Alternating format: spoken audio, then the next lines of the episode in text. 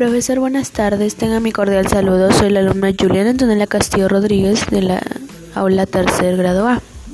El día de hoy le voy a presentar mi podcast dirigido. El tema es la problemática de la minería ilegal en áreas naturales protegidas.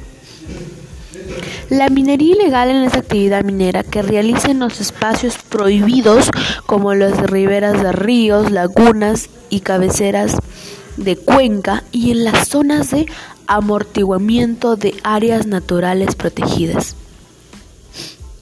También se considera minería ilegal a los que usan equipo y maquinaria pesada, que no corresponde a la categoría pequeña minería o minería artesanal.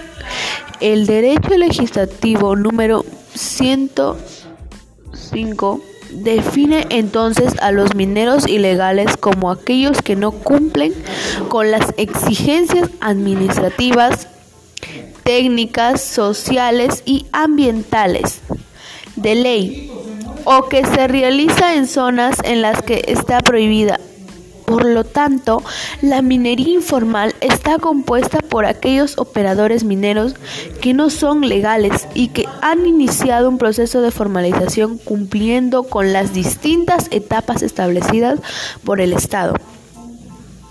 Este proceso se formaliza se cierra en abril del 2014. Además, las informales no operan en zonas prohibidas ni utilizan maquinaria que no corresponde a su categoría. ¿Cómo afecta esto a la salud? De la población se ve afectada especialmente por la absorción de organismos del mercurio y otros metales pesados como el plomo y el arsénico, que usan los mineros ilegales en su actividad. El mercurio contamina también las fuentes de agua, ríos, lagos y lagunas, contaminando también a los peces que son la base de la alimentación en las poblaciones amazónicas. El ser humano absorbe el 95% del mercurio contenido en los pescados contaminados que come.